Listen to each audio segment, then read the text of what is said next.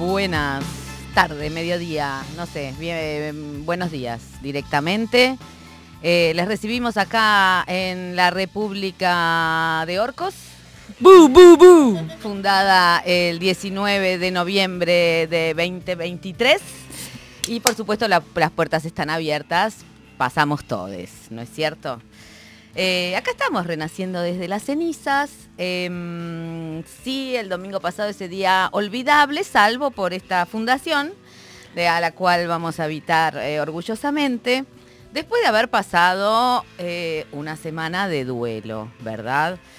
Porque bueno, mm, creo que en la previa, en esa campaña, que parece que fue hace un siglo, ¿verdad? Pero no, no fue hace un siglo, hace apenas, no sé, ocho días, podríamos decir, nueve días, la gente estaba saliendo a la calle, estaba este, contando sus dolores, estaba mm, abriendo sus heridas para que se la escuchen los bondis en el subte, se estaba sentando en la mesa familiar diciéndole a padres, hermanes, abuelos, em, sobrines, por favor no votes en contra de mi integridad física. Eh, eso eh, estuvo muy en em, sobre la mesa, flor de piel, o sea, el cuerpo estuvo puesto de maneras como creo que nunca antes se había puesto en una campaña política. Eh, creo que nunca una campaña política en estos 40 años de democracia sin interrupciones eh, fue hablada tan en primera persona. A mí me, remite en un punto a em, el movimiento Ni Una Menos, ¿no? que fue un movimiento que se hizo masivo, digamos, eh, comenzó su masividad por una puesta en, eh, del cuerpo y de la palabra en la primera persona. Porque uno de los primeros efectos de, Ni Una Menos, que después se siguió replicando con otras acciones, bueno, como la denuncia de Telma Fardín, por ejemplo, em, lo primero que pasó fue que miles y miles y miles, o sea, realmente muchas miles de mujeres llamaron al día siguiente a la línea 144 para contar lo que a cada quien le había pasado. Y ese primer 3 eh, de junio de 2015, en la plaza pública, eh, la gente se contaba historias, lo que le había pasado, ¿no? Bueno, algo que conecta un poco con el Me Too en, eh, en Estados Unidos. A mí también me pasó. Y que después tuvo un montón de derivas que, no, no, dan para hablar en esta editorial, pero sí para poner un llamado de atención sobre cómo se expone la herida y cómo la herida se convierte en un lazo. Em, en estos días, antes del, día de la fundación de la República de Orcos, eh, defendimos pactos democráticos, este, expusimos esto, heridas de la dictadura, heridas de, por la violencia de género que no iban a tener eh, respuestas del Estado, que probablemente no las tengan. Eh, se nos jugaba la vida entera, nuestros pactos democráticos, se jugaban las Malvinas, y sí, nuestra integridad física como lesbianas, como troles, como, ¿no? como personas queer. y de hecho algunas repercusiones ya hubo eh, y la cuestión es que habiendo puesto todo eso y no habiendo conseguido a través del dolor generar el lazo suficiente como para que se votara en contra de un proyecto que amenazaba todas esas cosas, perdimos. La crueldad se instaló esta vez eh, sin votas y con votos. ¿No? Lo cual nosotros estuvimos diciendo, está en juego la democracia, es la elección más importante de estos 40 años porque está en juego la democracia. ¿Y la democracia qué es? La democracia no está en juego. O sea, al contrario, con la democracia, así como, como digamos, con, con, las leyes se reprimió en Jujuy, por ejemplo, ¿no? Con las leyes, invocando las leyes, invocando los pactos parlamentarios, la gente que habla y no hace ruido, sino que se reúne a puertas cerradas a generar pactos de represión, bueno, con eso reprimieron en Jujuy. Entonces, no es la democracia. O, tal vez habría que repensar qué entendemos por, por democracia, ¿no? Eh, se puede entender la democracia, digamos, como, como un pacto de igualdad, porque se supone que todas, que la, democracia está para proteger las voces de las minorías, o por lo menos la existencia de las minorías y no de las mayorías, que no necesitarían un pacto democrático. Eh, también se puede pensar eh, como, una, como la protección del libre mercado, que también es como funciona, ¿no es cierto? Como la protección de la libre competencia. Eh, en, un caso, digamos, el Estado administraría eh, la distribución de las riquezas y también eh, ideas de justicia, en otro caso solamente algún pacto de no agresión, como dice mi ley, ¿no? El pacto de liberalismo es y todo ese mantra que, este, que sería gracioso si no fuera tan real, ¿no es cierto? Si no, estuviéramos a punto de que asuma el día que se cumplan 40 años de democracia. Em, eh, Judith Butler eh, plantea la democracia pensándola en un librito nuevo que me he robado porque se lo regalaron a otra persona, pero mm, mm. justo se llama Formas de resistencia a la violencia de hoy y este y su título es Sin miedo, que justamente es de lo que quisiera que, pensemos eh, sobre el miedo. Ella lo pone esta, una idea de, democracia, digamos, este, basada en derechos humanos, o por lo menos pensada esto en la protección de minorías, sobre todo en pensar un sistema mm, que funcione, digamos, un sistema político que reconozca la interconexión entre, entre las personas, eh, entre ciudadanos. Mm, y cómo, cómo está pensada esta interacción, ella dice, bueno, no es porque porque nos toquemos en algún punto, sino porque mi vida no sería posible sin tu vida. O sea, no es posible que yo viva sin lo que vos haces y vos no vas a poder vivir sin lo que yo hago. Y esa sería una idea de pacto democrático. No es lo que está pasando. Acá en realidad lo que más se vino a quebrar fue esa, ese acuerdo de que todos tenemos que entrar en la democracia. Em, de todas maneras, eso, no estábamos preparados para, para, lo, que, para lo que pasó, que gane mi ley, que gane la crueldad, em, que eso se empiece a naturalizar. Eh, ¿Y qué, pasó con nuestras subjetividades expuestas? Bueno, caímos en un momento de, extrema tristeza y recién creo que ahora, o por lo menos a mí me pasó, y lo digo en primera persona, eh, que recién el viernes empecé como a salir de, esa, de ese golpe, ¿no? Como una muerte inesperada que irrumpe y que te deja totalmente dolorida. Y lentamente vamos a tener que volver a pensar juntos cómo vamos a armar la vida, a rearmar la vida cotidiana. O sea, la vida se impone, la vida te, exige alimentar a los perrites este, o a tus animales de compañía, a cuidar las plantas, a llamar a tu hija, este, etcétera, ¿no?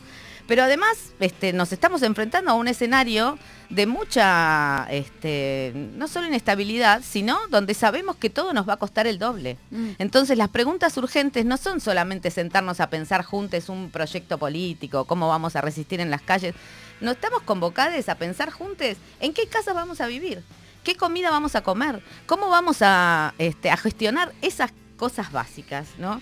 ¿Cómo vivir? Esa es la pregunta urgente, este, me parece, ¿no? ¿Cómo vamos a resistir con qué vínculos a esa bestialización que, que nos prometen, digamos, jugando con esto de los orcos, ¿no? Cuando salgan los orcos va a haber quienes los corran.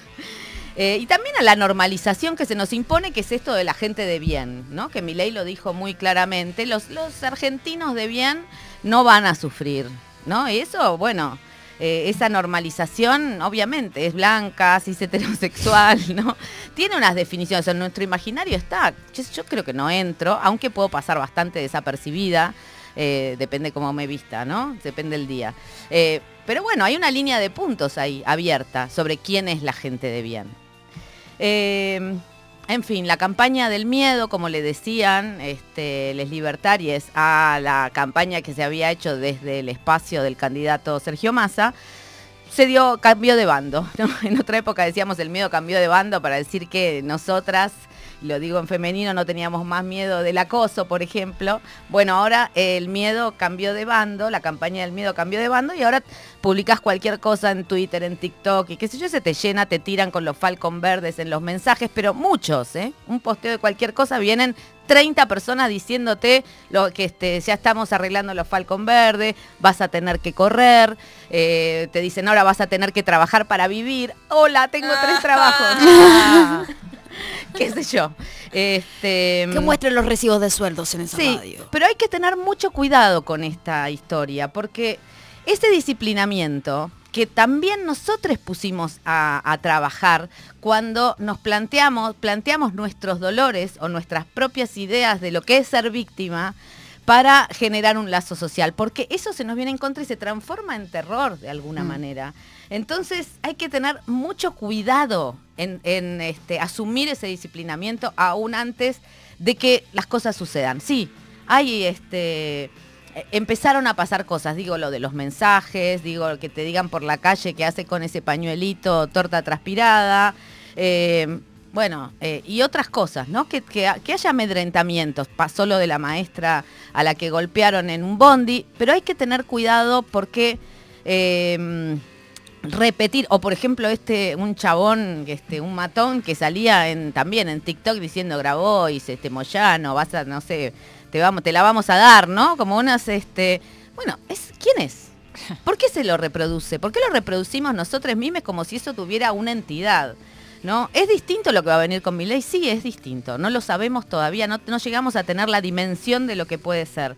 Pero si escuchás al pueblo mapuche, por ejemplo, vas a saber que resistir, ¿no? Y ser un sujeto eh, totalmente animalizado o totalmente mm, estigmatizado en términos de terrorista, por ejemplo, ¿no? O de ocupación de una persona este, que está arruinando la Patagonia prácticamente. Bueno, eso ya existe. ¿no? O podés escuchar a las trabajadoras sexuales, a las trans, podés escuchar al malón que está acampando ahí por lo que pasó en Jujuy, a lo que ya hice referencia. Bueno, para todos estos sujetos resistir no es una novedad. Y no solamente eso, sino que resistir y existir no tienen distancia, ¿no? No se diferencia tanto, porque ser mapuche y demostrarte como mapuche, bueno, ya hace estar en peligro. Con, lo mismo pasa con, este, insisto, con las trabajadoras sexuales y lo mismo podría pasar para, o podríamos sentir, o lo hemos sentido a lo largo de nuestra, en mi caso, larga vida, que el hecho de ser, no sé, una corporalidad eh, queer, escrito con C en algunos sentidos, por la edad, por lesbiana, por, no sé, eh, lo que sea, por no depilarme. Bueno, e, esa existencia te pone en algunos momentos en riesgo, ¿no? Hay veces que no te dejaban entrar, no te han echado de un bar. O sea, existir y resistir, para quienes no estamos dentro de la norma cis hetero blanca, digamos, no está tan distante. Entonces, em, digamos, eh, metámonos en, esa memoria de resistencia que sí tenemos. Quiero decir, em, quienes vivimos en los 90 hemos dado vuelta al indulto, eh, hemos este, aguantado el neoliberalismo y, este, y la espectacularización, digamos, de, de determinados cuerpos en la tele, de determinadas peleas, de determinadas identidades consagradas, ¿no? Este, hemos aguantado, por supuesto, la desocupación extrema. Eh, bueno, 2001, no, sé, estuvimos amasando pan durante todo 2002 porque no te lo podías comprar. Em, se hacían trueques porque no te quedaba otra, pero a la vez porque era una manera de mantenerse juntos. Y quienes eh, tengan alguna memoria de eso sabrán que esa resistencia no era solamente estar en términos de trinchera resistiendo balas, sino que era una alegría y una fuerza de imaginación que se oponía realmente a las condiciones más adversas para, para las mayorías. Yo digo, esta semana se habló mucho de guardarse, no sé, se leyó un texto que se lee siempre que hay momentos graves, que a veces se lo adjudican a Urondo. Ana Carolina me lo tiró. Perdón que te delaten este. Ahora no me acuerdo ni quién lo escribió, pero. ¡Ah! Una señora. Que dice cerremos puertas y ventanas, ¿no? Este, guárdese, júntese con los suyos. Bueno, yo quiero eh, cuestionar esa idea de los nuestros, ¿no? O de quiénes son los suyos, o sea, así escrito en masculino como está, sin cuestionar eso, pero em, digo, sí está bien cuidar los vínculos que tenemos, les amigas que conocemos, pero la apuesta de cuidar los vínculos es también la de sostener las juntadas más allá de la gente que conocemos, sino con esas este, con esos vínculos que trazamos en las calles. La calle es nuestro laboratorio, ha sido nuestro laboratorio transfeminista y ahí esos vínculos son los que tenemos que sostener. No digo que vayamos a salir a la calle ahora, pero juntarnos es necesario. Juntarnos, no cerrar puertas y ventanas y dejarnos afectar. La cuestión es ver si podemos soltar esta comunidad de seres dolientes que somos, aunque nos duela, y preguntarnos, ¿podemos bailar? Bueno, el viernes bailamos en la calle. Mm. ¿Podemos reírnos fuerte? Jaja. Digo, me parece que hay algo de toda, de toda esta campaña que nos cuestiona en cosas más básicas. ¿Cómo vamos a vivir? ¿Cómo sentimos? La pregunta cómo sentimos que, eh, o cómo sentir, se la robo de una muestra que hizo Nico Cuello hace poquito en, la casa del Bicentenario, pero es una pregunta eh, incómoda y también tan urgente como vivir, ¿no? Cómo poner esa, esa vulnerabilidad que nos interconecta en común y no sujetarnos solamente por la herida. ¿Cómo conectarnos con la máquina, o sea, cómo desconectamos la máquina de insensibilidad que fue la pospandemia y que es la pospandemia. ¿Cómo conectamos con esos pibes jóvenes, de clases populares, como se los designa por las encuestadoras, que votaron a mi ley, ¿no? Y que seguramente también fueron eh, víctimas o son las víctimas privilegiadas de la policía, de la persecución policial a quienes tenemos que defender.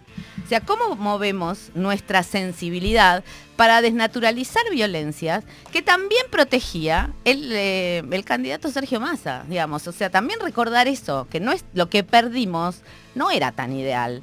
Este, y si lo defendimos fue porque estábamos convencidísimas de que sería mucho mejor y estoy y sigo convencida. Pero bueno, voy a volver a Butler para cerrar esta diatriba, em, porque en uno de sus textos, que se llama Sin Aliento, em, habla de la risa. Y a mí la risa siempre me lleva a ese lugar de Pilar Calveiro, cuando hablaba de cómo sonaban las risas en, eh, en la peor de las noches oscuras que era dentro de Capucha en la exesma. ¿no? Y cómo esa risa, eh, que en este caso era Lila Pastoriza, que eh, se ríe muy fuerte, eh, se, convertía en una pérdida de control mucho más fuerte que el control que se le cedía a los torturadores que designaban tu vida y tu muerte. Dice Butler, y con esto termino, en circunstancias políticas en las que la vida se ve amenazada, en las que unas fuerzas externas ejercen el control y la violencia, ¿cómo es que surge a veces una forma salvadora de la risa. Cuando la gente vive confinada y no dispone de ningún camino para la acción, cuando ninguna aptitud ni ninguna discusión racional puede llevar a una resolución tolerable, el cuerpo escapa. Y este rapto de la risa constituye, diría yo, las condiciones de una resistencia viva, de una resistencia por parte de los vivos y en nombre de los vivos. Esto es Pasamos Todes. Thank you.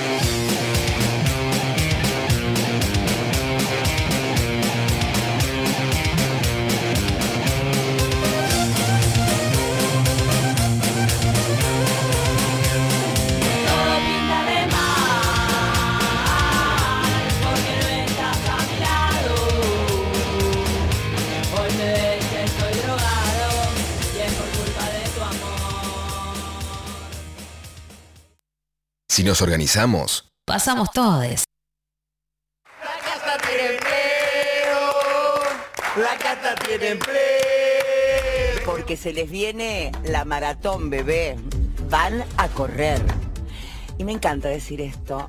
Van a correr en culo. No, que no me gusta, no, no, es un tema que no, es un tema de hormonas. Yo creo que los gays no entienden. Veo dos hombres besándose, me duele la barriga. Porque el pueblo eligió el odio, eligió la persecución, el hambre, porque también eligió pasar hambre, ¿eh? sin chistar, porque es un pueblo fuerte. Mi, mi premisa es que a la gente no se la toca. Recuerden, el fascismo no es más que nuestra opinión extremada. Aceptar y estar de acuerdo no es tolerar. La tolerancia es fascismo en reposo. Repitamos, la tolerancia es fascismo en reposo. Que todo bien. Hoy es tu aliada Patricia Bullich en seguridad.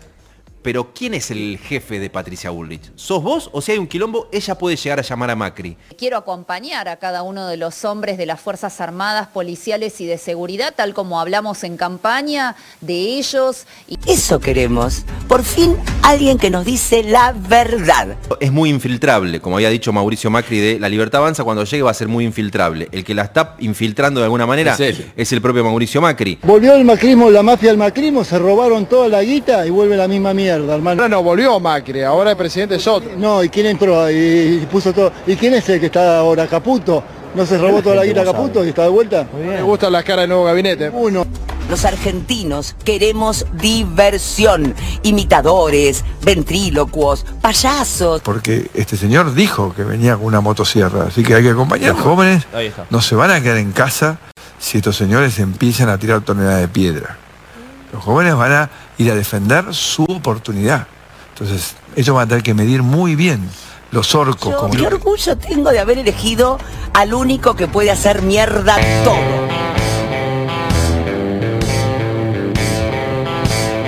Gracias, negra, gracias por hacernos reír.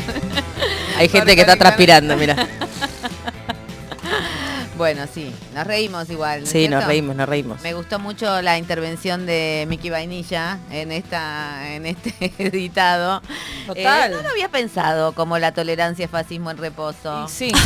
Sí, Sí, porque sí. siempre me quejo de la Repetilo, tolerancia. repetilo, la to- La tolerancia es Es fascismo, fascismo en en reposo. Porque nosotros más de una vez dijimos, no queremos tu tolerancia porque quiere decir que vos estás en una en la punta de la pirámide aguantando. Pero bueno, ahora ahora se explica mejor. Se explica, se Ahora entiende. Se explica mejor, total. Bueno, Bárbaro, che. Bárbaro, ¿no? Si Ana Caro acá de este lado tenemos una pregunta. Sí, ¿cuál pregunta tiene? Dígame. Euge Murillo. Te la digo. Eh, pensamos mucho esta pregunta, nos costó, digan la verdad.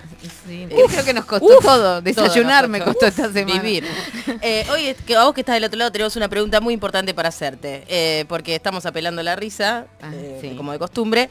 Y la pregunta es, ¿cuál es tu talento para la resistencia? ¿Qué, ¿En Ujú. qué te destacas resistiendo? Porque como se vienen cuatro años de supuestamente resistencia, nadie sabe. Veremos. Vos decís, ¿qué es lo que yo sé hacer bien para la resistencia? Arroz con leche. Perfecto, ahí está. Ah, mira, bien. Yo iba a decir la empatía y plantas. Perfecto. Y, y- y- sí, Cami plantas. Eh, para mí el pesimismo completo. Ah, total. qué. Ah, Qué- qué bueno. viva. Bien, me gusta. Ah, dame, dame una coquita y un pesimismo completo y de postre un tiramisú. No, ese cuando vos decís va, a salir mal, va a salir mal, pero en realidad porque sabés que eh, hay ahí algo de que si sale bien vas a festejar el triple. Ah, todo, lo, todo lo contrario mira. que nos pasó, digamos. Claro. Es como psicología inversa. Y, y aparte estoy mintiendo, estoy mintiendo un montón porque yo no tuve pesimismo para me faltó. Ahora entonces faltó. ahora, como me faltó pesimismo, ahora por ahí eh, arranco esta nueva etapa con un poco más de cautela, pesimismo y todo lo que eso implica. Me cuesta, ¿eh? Me cuesta pensar que esa sea una herramienta de resistencia, pero te la tomo. ¿Me la te tomás? tomo, la No. tomo. ¿Podemos hacer tipo un confesionario de pesimismo este, a ultranza? Exp- explícito. Explícito, como gente que vaya ahí y te diga, ¿Qué es este, mira, ese guiso que están haciendo, o sea, se- está, está podrido. Le pusieron un glomotazo de potiocio. Entonces vos recibís ese optimismo y lo, te lo vas transformando, no sé, en potencia, en cosas. Ese pesimismo. Ese pesimismo. Puede ser Claro. una optimismo. terapia. Claro. Ay, no, no Sí, puedo conmigo.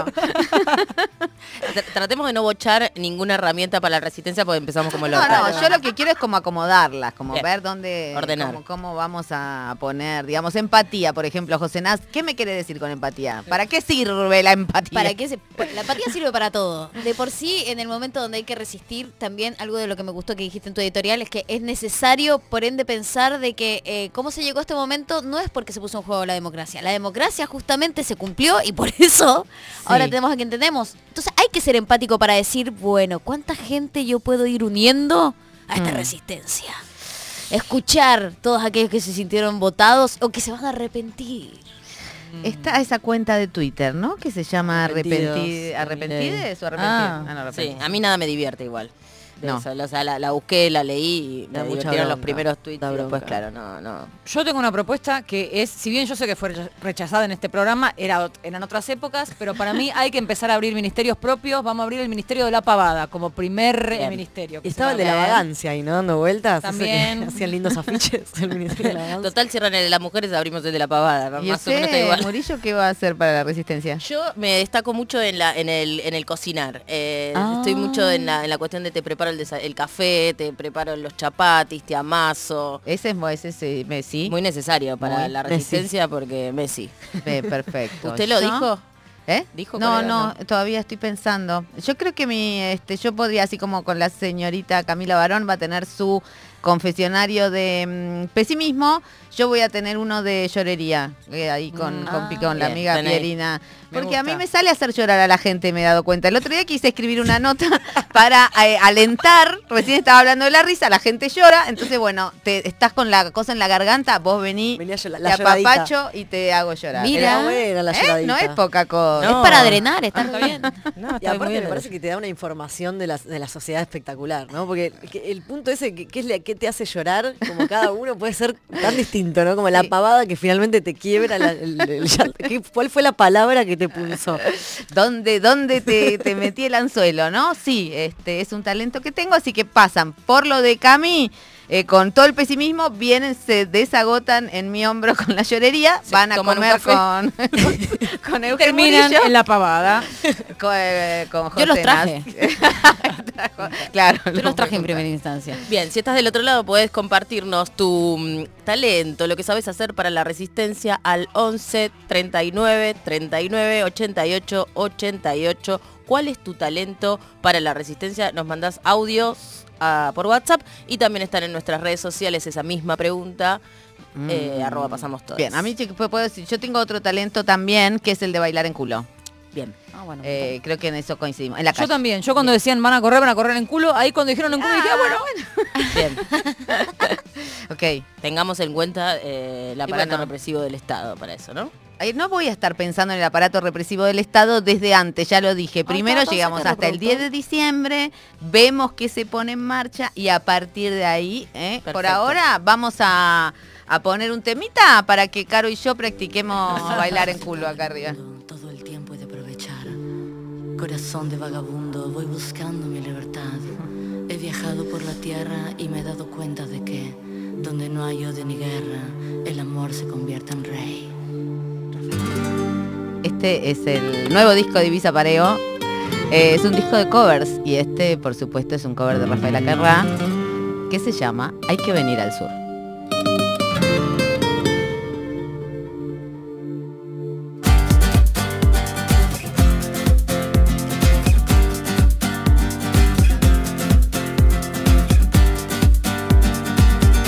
Por si acaso se acaba el mundo, todo el tiempo de aprovechar. Corazón de vagabundo,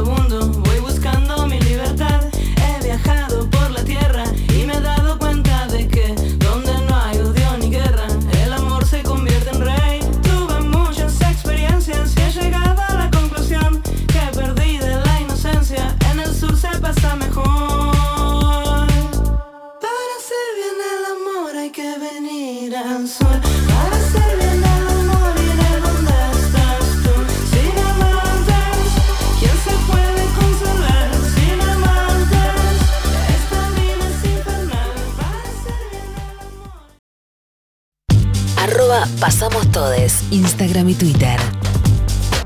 En este tiempo áspero existe una conversación abierta. Pasamos Todes. Una comunidad disidente en permanente construcción.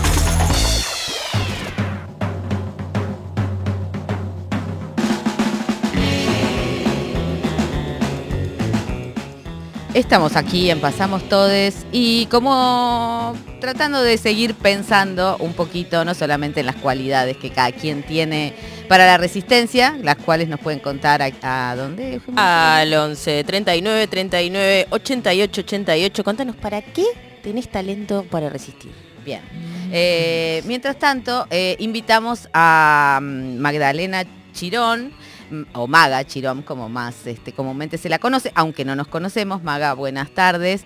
Eh, Maga es socióloga, especialista en comunicación, coordinado, en comunicación política, perdón, eh, coordinadora de la consultora Disputar. Eh, escribió una nota en una columna en el suplemento Las 12 esta semana y por eso queríamos eh, ampliar un poquito algunas de las cosas que, que dejaste ahí sobre el papel. ¿Cómo estás, Maga? Buenas tardes.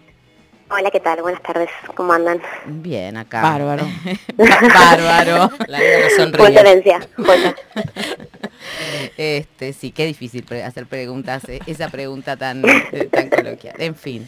Em, no, una de las cosas que venimos planteando en estos este, minutos que llevamos de programa justamente tiene que ver con la sensibilidad, ¿no? Y el, el título de tu columna me, me gusta mucho, ¿no? Que es En defensa de lo sensible, como para organizar esta resistencia. ¿A, a qué, a qué haces referencia con, con lo sensible? Mira, a mí eh, particularmente lo que me preocupa, yo creo que hay un montón de factores por los que se perdió la elección, que son infinitos e incluso todavía los estamos teniendo que procesar, por lo cual es difícil hacer grandes conclusiones. Pero sí lo que eh, me preocupa es que mientras a parte de nosotros se, realmente se nos iba la vida en esta elección, o sea, era una cuestión, plebiscitamos la democracia, los derechos humanos más básicos, era una elección histórica, hay una parte de la población, no toda, pero hay una parte que eh, fue mayoritariamente, o sea, hay una parte que fue eh, profundamente indiferente. Nosotros eh, hicimos algunos estudios de, de opinión cerca del balotaje Sí. y encontramos que, por ejemplo, eh, en general había conocimiento de las propuestas de mi ley, no, no es verdad que, o al menos no encontramos ningún dato que dé cuenta de que la gente no sabía lo que, Claro. lo que votaba, no necesariamente significaba que estaba eh, de acuerdo, pero lo que había era eh, una profunda apatía en el sentido de, bueno, no sé lo que pasa, no me importa, igual yo mañana tengo que salir eh, a laburar y todas cosas que tienen muchísimo sentido y que eh, mi, mi, mi preocupación eh, en términos de, de un análisis también social y qué sé yo, es que la política entre en modo de, bueno, no, ahora no hay espacio para que el que quiera, el que no, no, el, que quiera hacer eso, otra cosa, puede hacer lo que sea, pero no, no hay espacio para eh, reflexionar, no hay, no hay espacio para estar mal, no hay espacio para nada, hay que ponerse a organizar ya eh, una resistencia en términos, digamos, como eh, dar todas las,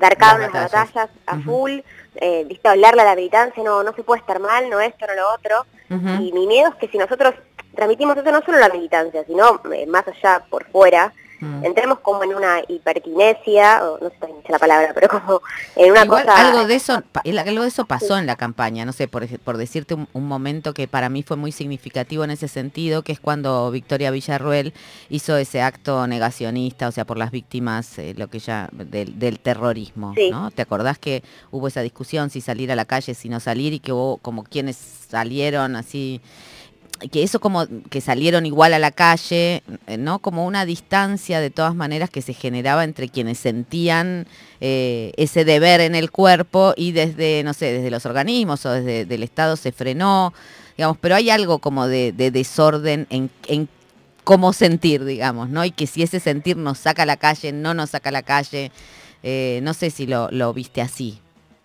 Sí, lo que pasa es que para mí hay, un debate distinto que es en, en la previa de las elecciones, que en todo caso por ahí sí vos tenés que, antes del balotaje, qué sé yo, ordenar todo muy finito, era todo muy difícil, eh, y entiendo algunos de esos debates, pero sí me parece que post elecciones ya, a, a priori eh, con cuatro años eh, de mi ley por delante, hay que dejar espacio a otras reflexiones, hay que dejar espacio a otras sensibilidades, y sobre todo porque mi preocupación es que si nosotros estamos, estamos muy en una, en una vorágine y en una, como una especie de vanguardia iluminada de la política que quiere todo el tiempo dar las batallas que por ahí no está sucediendo en, en la base social, Sí. eh, podemos generar como un efecto medio de anestesia, ¿no? En donde, bueno, prácticamente nada de lo que pase eh, empieza a importar y así también empiezan, es, terminan dándole una pata verde Mm. eh, para que avancen. Sí, más me, me interesa esto que decís de la vanguardia iluminada, porque también, em, o no sé, otro de los sentires que podemos poner en juego, o por lo menos que me, eh, que me atravesó, es esta sensación de que cierta clase media con acceso a, no sé, a, imaginarios culturales, qué sé yo, ir al cine bar- barato, por ejemplo, ir a la Lugones, te sale muy poquito, pero ¿quiénes van? Quienes tienen un, un acervo cultural, digamos, para disfrutar de esas cosas, ¿no? Como que eso se transformó en, en cierto privilegio y hay un corte del vínculo social con, este, con quienes se supone que serían los mayores beneficiarios, no sé, de la salud pública, de la educación pública, que son las clases populares, ¿no? ¿Vos sen- sentís que se dio ese, ese, ese corte, digamos, e- ese corte de lazo o esa distancia? Sí, yo no sé si tiene, si nada más es un recorte social. Mm. Creo que se puede encontrar eh, como esa distancia respecto a eh, que se juegan elecciones, etcétera, en distintos sectores sociales. Creo que hay un montón de sectores también de la clase media donde se puede encontrar, la clase alta también. Y creo igual respecto por ahí a los sectores populares que hay algo muy eh, básico que es que nosotros hicimos un mal gobierno, eh, hay un 40% de pobreza, la gente vive cada vez peor, la clase media también vive cada vez peor, entonces Sí. es eh, complejo eh, tratar de eh, dar una discusión eh, ideológica, cultural, sobre la importancia del Estado, sobre la importancia de las políticas públicas, cuando llevas cuatro años en donde esas políticas públicas, obviamente, eh, no quiero generalizar, hubo algunas, hubo varias que tuvieron impacto positivo, no, no estoy diciendo que no sirva para nada, pero donde mucha gente se siente abandonada eh, por el Estado. Entonces, bueno, también es, es difícil, de hecho, eh, yo contaba también, en uno de los estudios eh, que hicimos, a mí me quedó muy grabado, una piba que tenía 19 años, que dijo, mm, ella decía que quería que gane masa, pero que no le podía votar. Y en la argumentación dijo que era como, que votaba el ministro de Economía este de gobierno, era una piba de un barrio humilde, era como eh, perdonar a tu golpeador. Y eso la llevó de golpe a relatar en el medio del grupo la historia de violencia familiar de la mamá. Wow. Y digo, como es que se disparen ese tipo de cosas, Mm. eh, a mí me pareció eh, fuerte y ahí creo que no terminamos de entender que efectivamente hay, hay- sí en, en esa situación hay una ruptura del lazo social fuerte. eh, Sí, complejísimo, ¿no? Complejísimo. Acá Euge Murillo, ¿cómo estás? Quería Hola, ¿cómo estás? preguntarte un poco en, en relación a, a esto que hablábamos un poco, bueno, que mencionó Marta en la editorial en relación a la campaña contra el, eh, digamos, como el, la otra cara del miedo, que el miedo se pasó de bando por algunas situaciones que sucedieron esta semana, digo, como que hay algo que ahí está jugando, eh, ¿cómo lo ves vos? Eh, o sea, yo creo que la campaña del miedo era lo que había que hacer, o sea, lo que podíamos hacer con las circunstancias que había. Eso, después uno puede discutir si, si eso era suficiente o no. Yo pienso que no y que muchas veces eso termina consolidando eh, lo que hay del otro lado. Eh, pero sí pienso que al menos es para tomar nota que hicimos una campaña de miedo muy profunda, muy capilar, muy ciudadana, muy ciudadana, muchísima gente efectivamente de a pie y eso a mucha gente le llegó, porque no es que no le llegó, y no le fue decisivo para tomar una decisión. Entonces hay que tomar nota, eh, porque obviamente eso ge- puede generar, no necesariamente, eh, pero tampoco generar miedo en sí mismo, pero puede generar un proceso de desinhibición social, en el sentido de, como bueno, por ahí antes la gente decía, no, yo no estoy de acuerdo con esto, pero no me importa. Y, pero bueno, por ahí en el momento en el que de golpe ven que algunas ideas son mayoritarias, puede haber un traslado a, bueno, ahora puedo decir que estoy de acuerdo con esto, ahora puedo decir que sí quiero cagar a trompadas a esta persona, bueno, ahora puedo decir que no se puede, no sé, Claro. ser puto, no sé, digo, para algunas cosas esta semana.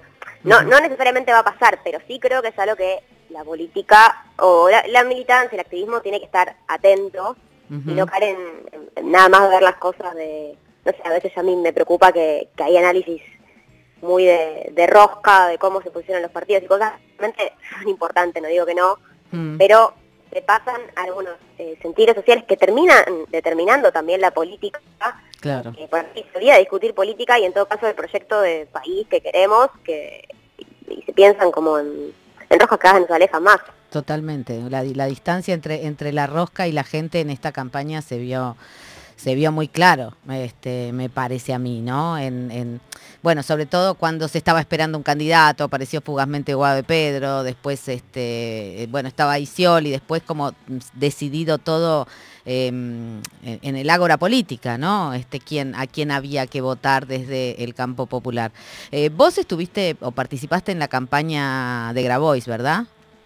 Sí, sí, participé. Eh, y, ahí, porque digamos, la- esta campaña del miedo, pongamos comillas, que no se ven en la radio, pero eh, digamos, la campaña de Grabois por lo menos tenía alguna idea de utopía o de programa político, ¿no? ¿Vos cómo, cómo pensás que funcionó eso y este y qué queda, digamos, de un proyecto político que al menos plantea ideas, no que diga vamos a defender lo que tenemos, que es una base, como ya venimos hablando, este mínima, ¿no? Sí, eh, a ver, para, para nosotros era también algo importante en el sentido de sembrar una semilla, ¿no? Obviamente no, no, no vamos a decir que ahora la opinión de, del por ahí el proyecto de Horizonte que planteaba la campaña de Juan Grabois es la mayoritaria, Claro. eh, ni, ni, ni, ni hubiese ganado las elecciones, para ser honesta, pero sí tenía que ver con, eh, por un lado, plantar una semilla para discutir un, un proyecto de país diferente, sobre todo porque esto sí, los únicos que discuten un proyecto de país, los únicos que critican el status quo, eh, la gente está sufriendo, son eh, la ultraderecha y de nuestro lado solo podemos entrar en una en un estado de resistencia y de decir tipo bueno hay que defender lo que hay que cada vez está peor que aparte se achican los lugares entonces se convierten más de roja y cada vez importa más el cargo político que la ejecución de la política pública de eh, esa concreta eh, creo que le estamos haciendo un favor de hecho a, a- a mí me parece interesante lo pensamos en la campaña Juan pero digo más allá eh, ver un poco lo que pasa con las ultraderechas en otros lugares del mundo. No porque sea trasladable automáticamente, porque por supuesto tiene su especificidad cada país, Sí. pero nosotros intentamos una estrategia parecida a la de Hillary con Trump, una estrategia parecida a la de Haddad con Bolsonaro, en el sentido Sí. de eh, pensar que lo que mejor podía convocar a la gente era eh, algo moderado, algo de, bueno, eh, defender lo que tenés porque puedes estar peor, digamos, Hmm. y una pensar que, que la política, eh, quiero eh, ponerlo de una manera que no sea polémica, pero que hay un debate si la gente se volvió de derecha y otro debate es si la gente está harta de lo que hay Claro. y, y quiere un cambio. Entonces, si el único que propone una propuesta de futuro y un cambio es la derecha, bueno, probablemente sea más atractivo que una persona que te dice lo mejor que puedes hacer es seguir igual, que cada vez encima está peor. Sí, sí, sí, de no, yo lado creo- es importante eh, plantear ese, ese horizonte y por eso también para nosotros fue importante dejar algo así en, en la campaña. ¿Y sobre qué suelo? ¿Cómo, ¿Cómo crees que se va a rearticular? Ah, Bueno, estamos hablando de un futuro que todavía estamos con el cuerpo dolorido, pero digamos, e- esa semilla que decís que plantaron de, un proyecto que por lo menos dijera, bueno, voto estando de acuerdo, porque también está, estaba, digamos, en, en muchísima gente esta idea de, de votar a masa para este, frenar a mi ley y no por por adscribir a su proyecto, digamos, ¿no? ¿En qué suelo crees que cae? ¿Cómo crees que se, se reconstituye, digamos, algo, algo de esto, ¿no? Porque ahora, ¿quién es la oposición? Te haría la pregunta, ¿no? Podemos pensar en Axel Kisilov en, en la provincia de Buenos Aires, obviamente, tiene la provincia y es un rejugador, pero ¿cómo lo ves a Grabois también? Eh, no, o sea, no, no me siento en, en condiciones de responder esa pregunta de la oposición ni nada. Sí pienso que hay que evitar en un eh, caer en un proceso de silenciar a los propios, en donde pensemos que porque ganó la derecha, lo que hay que hacer es volverse más conservadores y parecerse más a ellos. Entonces, entrar en un proceso en donde cosas como la que plantea Grabois sean piantavotos, o las cosas que plantean las feministas sean piantavotos, creo que eso ya lo probamos antes Total. y no funcionó. Entonces, de piso creo que eh, tenemos que, la oposición que se rearticule tiene que tener ese aprendizaje, de que tirar la pelota lejos, bueno, Ujú. y ser honesto, evidentemente sirve para algo, no es que, re- no es que entonces a partir de ese debate, bueno, se habían discusiones. Total, total. No, aparte necesitamos poner un corazón, ¿no? Y en tanto, por lo menos en esta mesa, en tanto transfeministas, este, bueno, lo único que tenemos es este, esa idea de paraíso que nos traen los feminismos, así que si no vamos con eso, no sé qué vamos, cómo, con qué vamos a resistir. Eh, te agradezco muchísimo esta comunicación, Maga, y bueno, seguimos en contacto para cuando tengas más Bueno. claro lo de la oposición. No, muchísimas gracias a ustedes. un abrazo. Un Era- saludo, chao. Era Maga Chirón, socióloga, especialista en comunicación política, fue parte de la campaña de Juan Grabois. Aquella campaña, ¿se acuerdan? Cuando fueron las pasos, hace como no sé qué. Fui parte. Un siglo, ¿no? Más menos. unos audios, hice unas cositas. Es verdad, No fue bárbaro. verdad, es verdad. Bueno, eh, como coordinadora participó en la campaña de disputar una, la consultora que coordina. Y esto es Vinicius. No, Chico Caetano. Chico, Chico Buarque, Buarque. nada que ver. O sea, la música brasilera no es lo mío. Chico Buarque, y esto también va a pasar. Va a pasar. Nessa avenida samba popular Cada paralelepípedo da velha cidade Essa noite vai se arrepiar Ao lembrar que aqui passaram sambas imortais Que aqui sangraram pelos nossos pés Que aqui sambaram nossos ancestrais Num tempo, página infeliz da nossa história, passagem desbotada na memória das nossas novas gerações.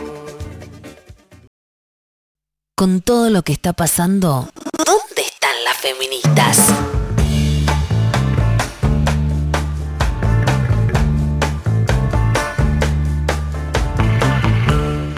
Hola chiques, ¿cómo andan?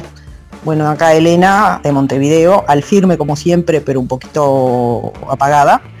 Y, bueno, volviendo a brillar gracias a mis herramientas para la resistencia, que son eh, juntarme con amigues y aire libre. Aire libre con ejercicio mejor. Abrazos. Gracias. Elena. Ay, yo me sumo también, ¿eh? A hacer yoga al aire libre. Elena es de las mías, como de Hufflepuff, si fuera de Harry Potter. Ajá. Plantas y empatía, dijo. También. Sí, verdad, verdad. Bien, es verdad. Bien, Elena, nos encontraremos en una plaza haciendo saludos al sol, seguramente. Elena está respondiendo a la pregunta del día de hoy, que es ¿cuál es tu talento para la resistencia? Al 11 39 39 88 88. Y por acá dice mm, eh, Manolo de Quilmes, la huerta me sale bien, me gustaría saber más de injerto de frutales. Eh, metamos eh, taller de chapati, eso lo dice por mí, que soy una gran cocinadora de, de chapatis. Y después dice masa madre quien te conoce. Que cada quien sepa a lo que se refiere. Ok. Eh, ponerme a bordar estilos mexicanos como en pandemia, dice Ah, Cris Munín. Ay, Yo estuve bordando, me hizo bien, ¿eh? Me hizo bien bordar, Banco. tener las manos ocupadas, al menos algo que no me que no estar fumando todo el tiempo. Banco las manos ocupadas, banco a la neurosis tarea, banco al bordado. Me Bien. encanta, digamos, eh, no hagamos ninguna está bueno. no hagamos ninguna mención al cruce con la pandemia, ¿no? No, Ok. nada para nada.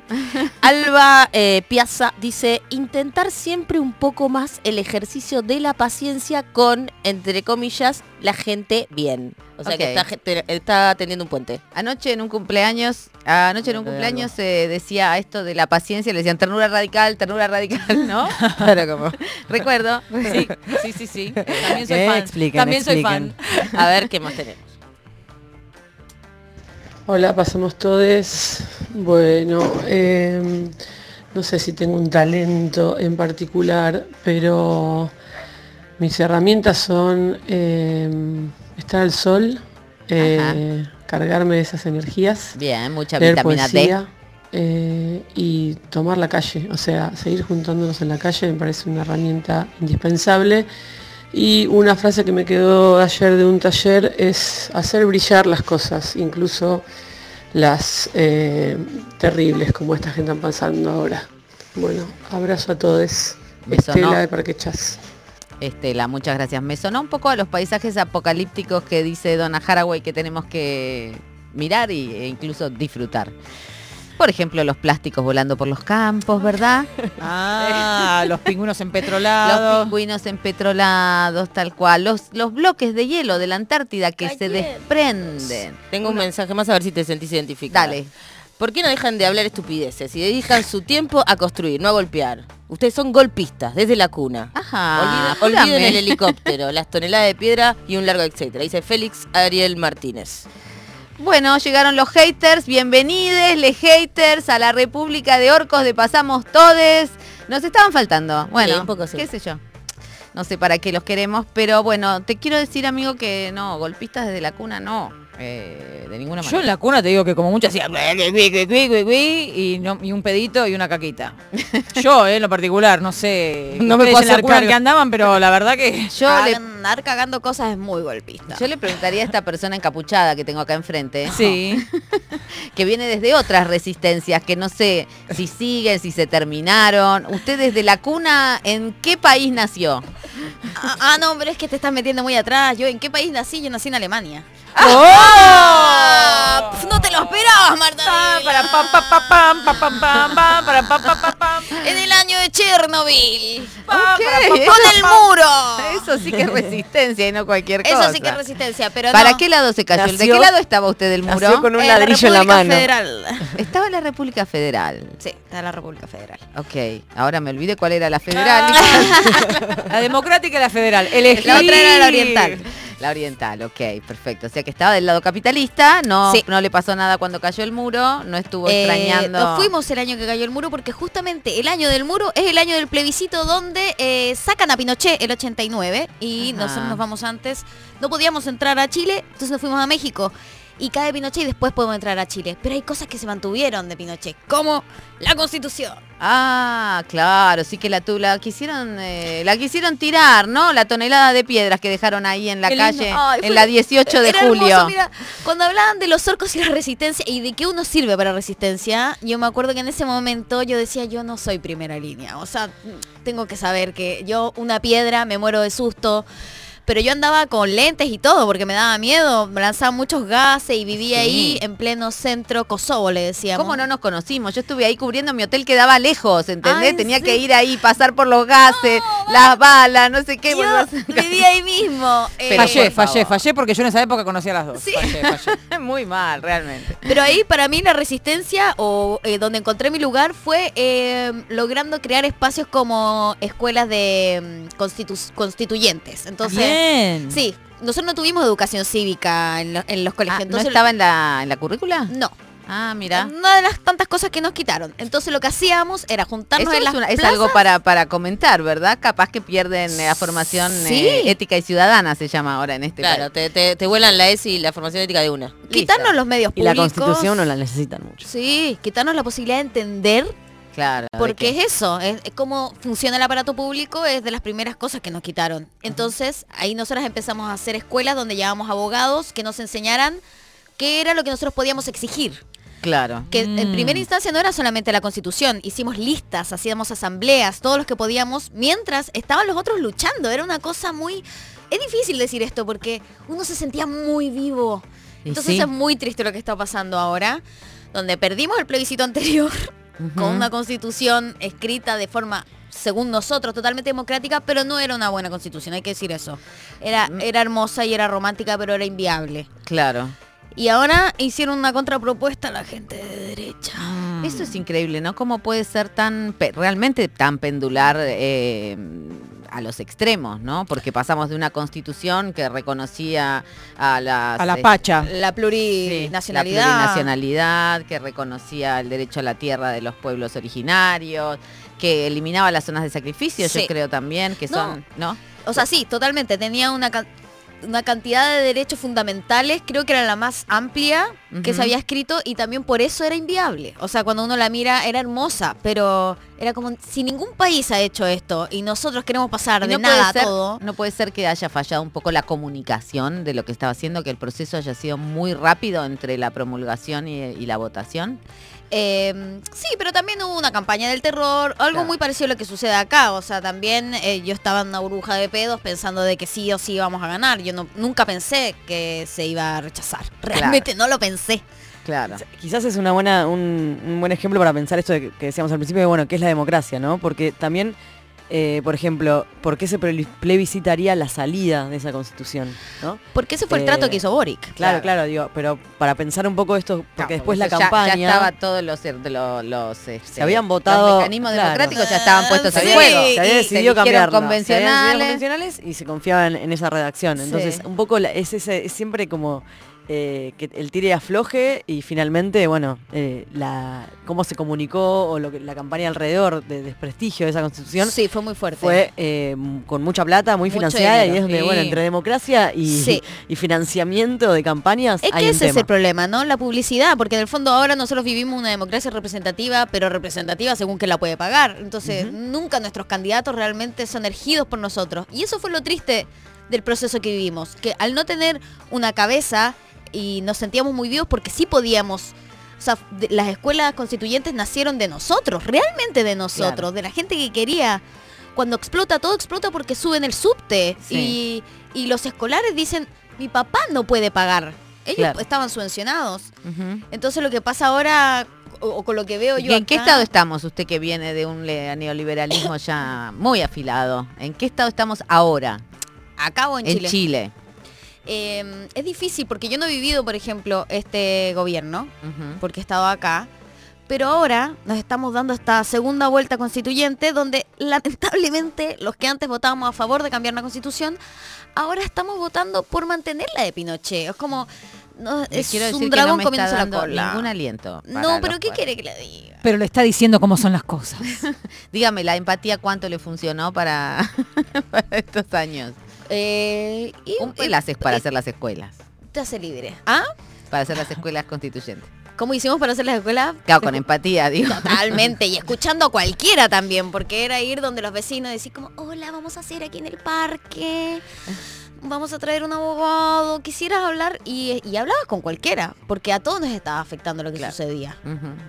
Ese proceso, bueno, yo, yo me tocó estar como cronista unos cuantos días allá y esa politización este, inmediata que sucedía en las, e- en las plazas o en las esquinas, digo, mientras la primera línea estaba ahí eh, enfrentando los gases, eh, digo, la gente estaba conversando, ¿no? Hay Sí. que, habría que ver cuánto podemos retomar algo de la conversación política, ¿no? Este, tanto que se habla de la resistencia, de la resistencia, la conversación es como una buena herramienta, ¿no?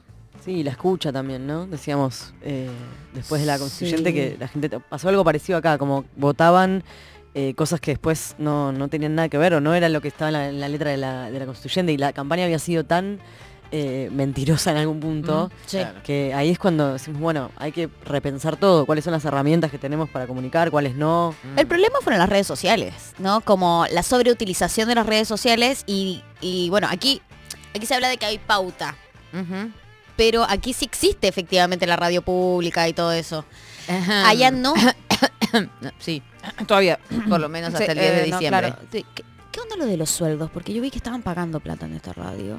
Yo me enteré de toda la plata que estaba cobrando y no puedo creer. Se dio cuenta, Naz, que no cobra un centavo por venir acá, que la mayoría de las personas estamos cobrando un palo medio, dos palos.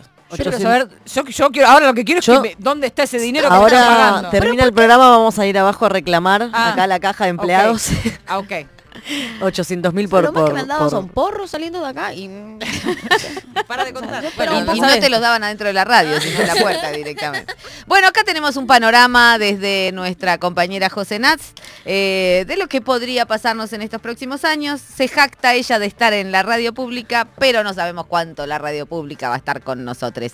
Así que cuando no nos queda otra, vamos a decir lo que hay que decir.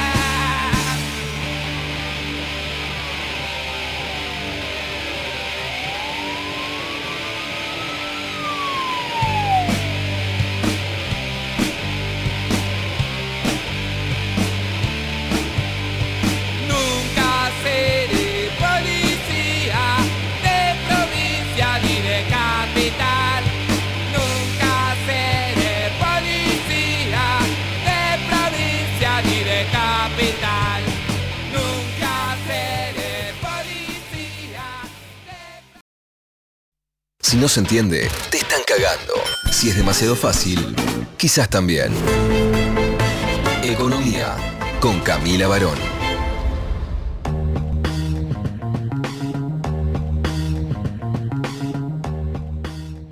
se respeta y se van a honrar los compromisos. Eso quiere decir que estoy, lo que te estoy diciendo es voy a hacer un ajuste de shock y voy a poner a la economía en equilibrio fiscal. Como además yo tengo un compromiso de no subir los impuestos, quiere decir que lo voy a hacer bajando el gasto. Pero al principio no hay guita para eso. Lo dejas claro. No, o sea, no se negocia el equilibrio fiscal. El equilibrio fiscal no está bajo discusión. Ministro que me gasta más, lo he hecho. No sé si soy claro. Ministro que gasta más, lo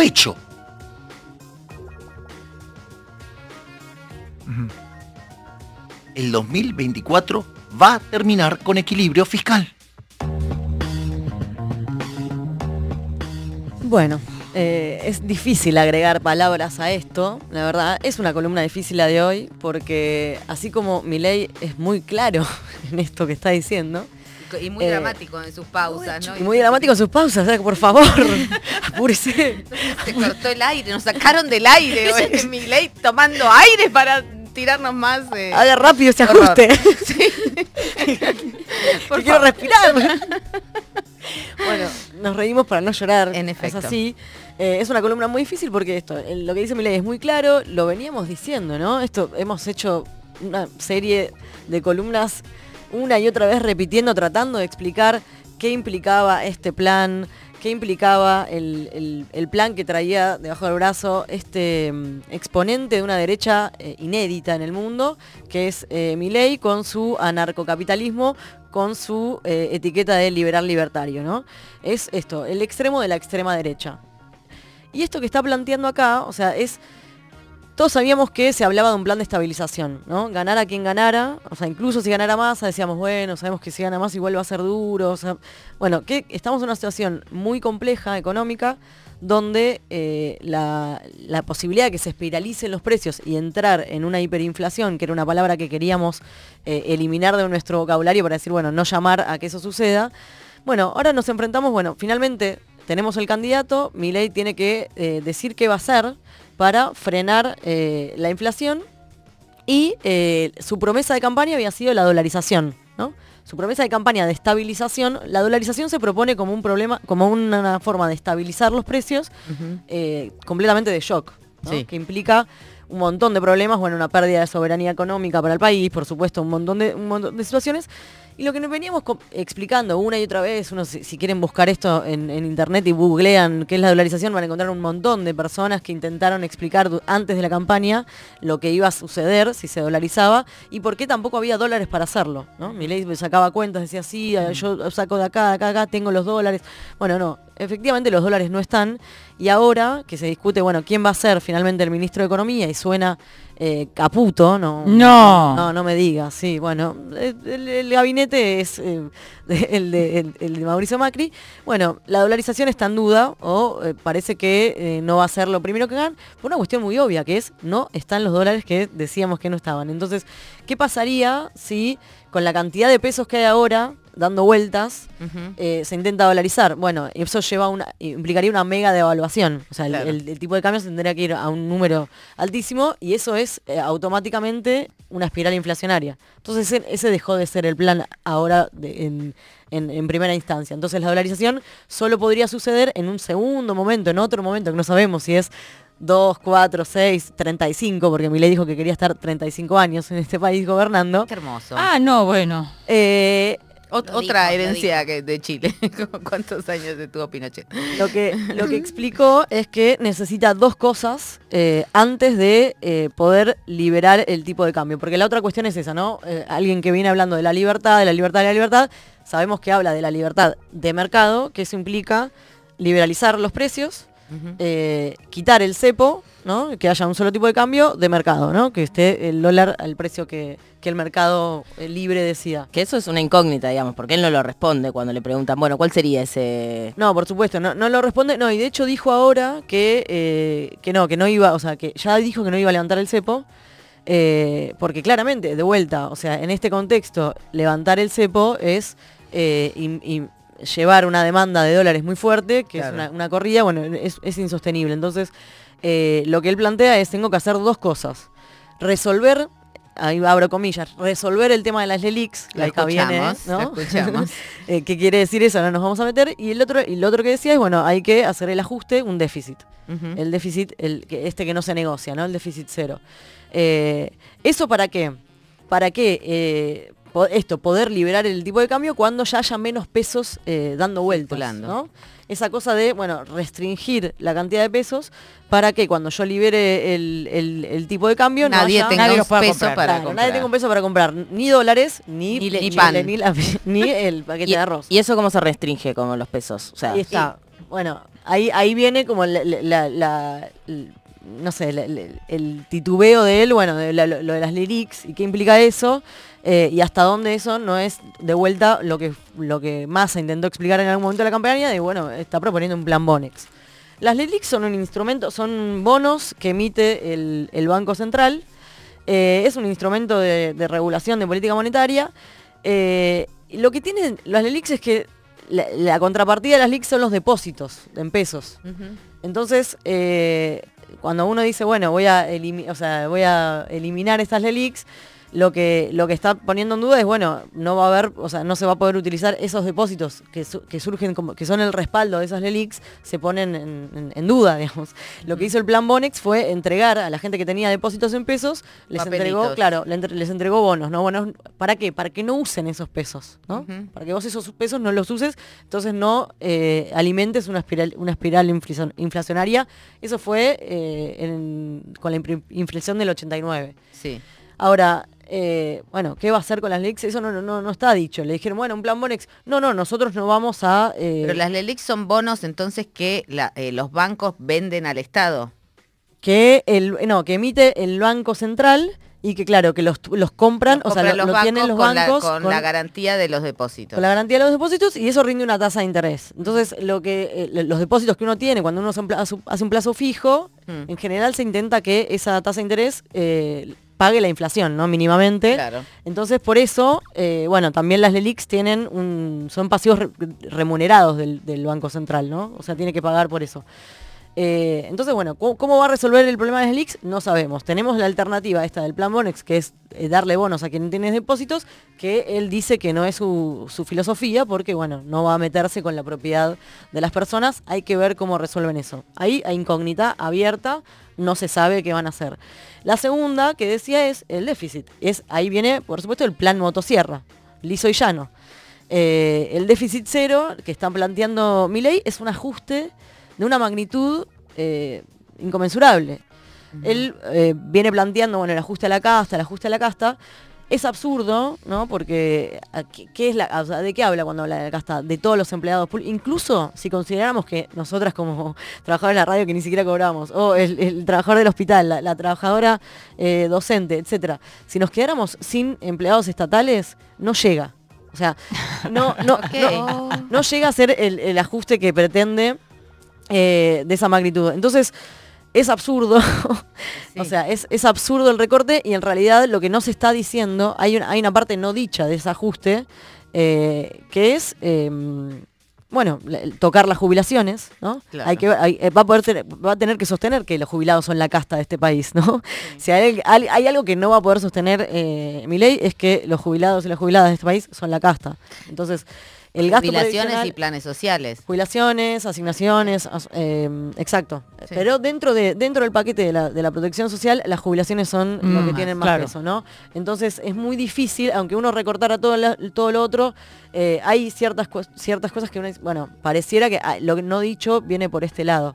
Y vos estás calculando lo de la obra pública también, eso es otro, ¿no? ¿O La no obra tiene? pública, no, incluso, incluso frenando la obra pública. Bueno, y la otra es la, el- es el- la pata política, porque mi ley se declara el economista. eh, Anticasta. eh, anticasta, no, y como eh, él es economista, economista, economista. Ahora, eh, Mm. también es, es político, ¿no? O sea, es un tipo que está haciendo política y tiene que entender que, recortando la, la obra pública, ¿cuál va a ser la, la- la- el- la capacidad de gobierno que va a tener, ¿no? Ahora, él también repite que a la gente de bien, o sea, la gente nunca va a pagar, dice, o sea, acá pagarían los jubilados, pagarían Por supuesto. los obreros que están trabajando en obras públicas ya licitadas. No hay forma. Bueno, ahí había otro audio que podríamos haber escuchado, que después si quieren lo buscan. eh, Carlos Rodríguez, creo que fue en La Nación, eh, un economista que sonaba también dentro de su Mm. equipo, que dice, esto es una guerra eh, y hay que sufrir. Hay que sufrir. Dice, ¿y quién va a sufrir?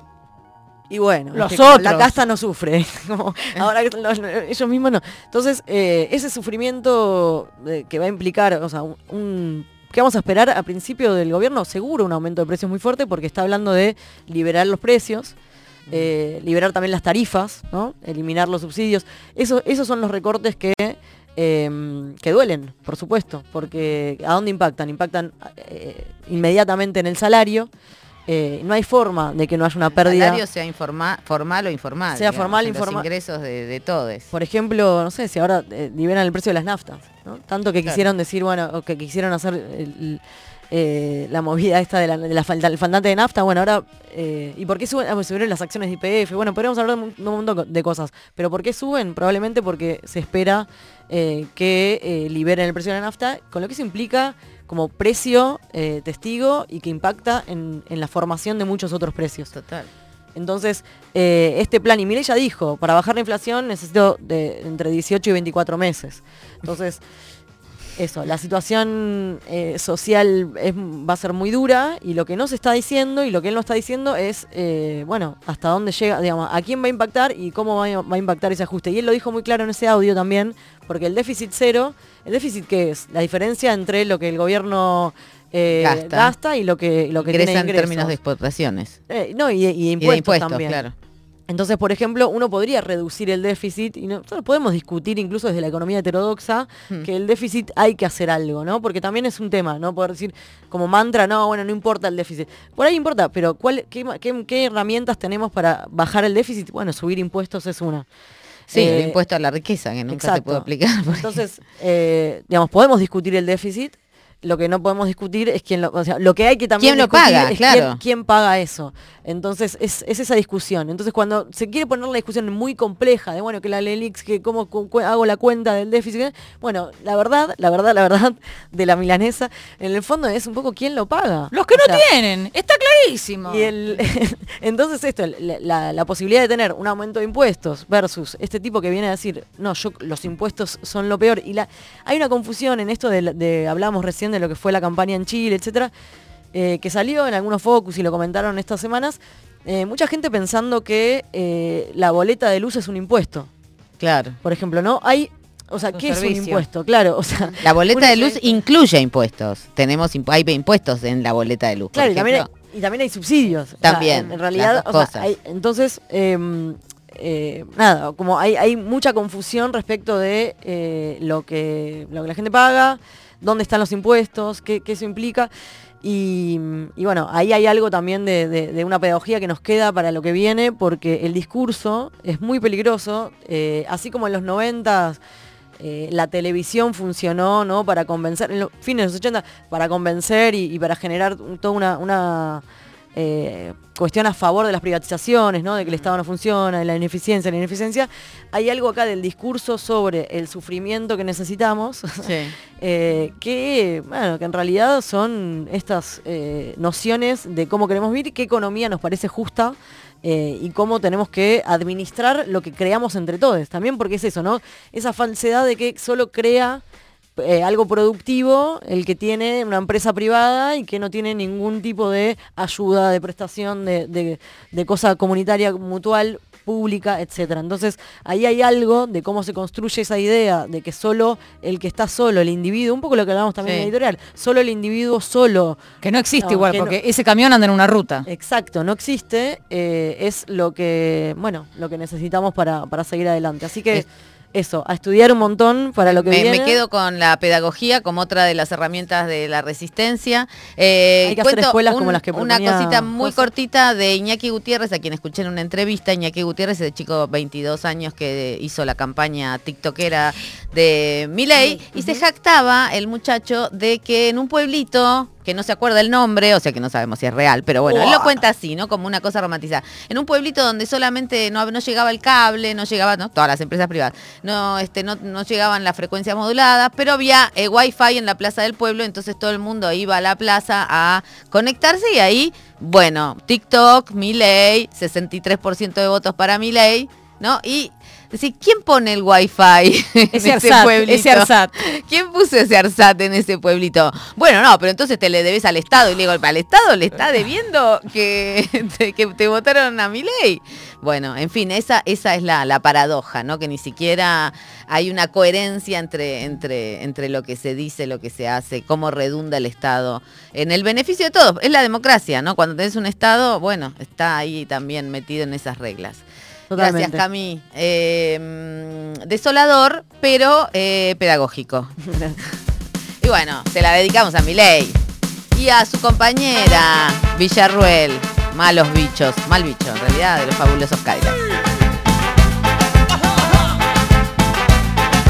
Vos que andas diciendo que hay mejores y peores Vos que andas diciendo que se debe hacer Vos que andas diciendo que hay mejores y peores Vos que andas diciendo que se debe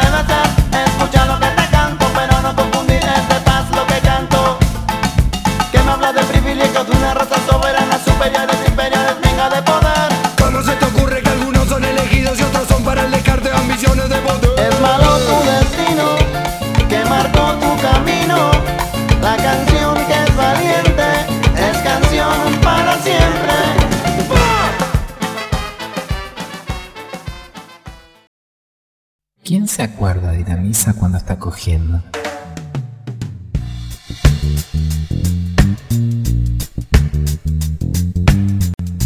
Hola, pasamos todos, Cris Munín de Francisco Álvarez Moreno.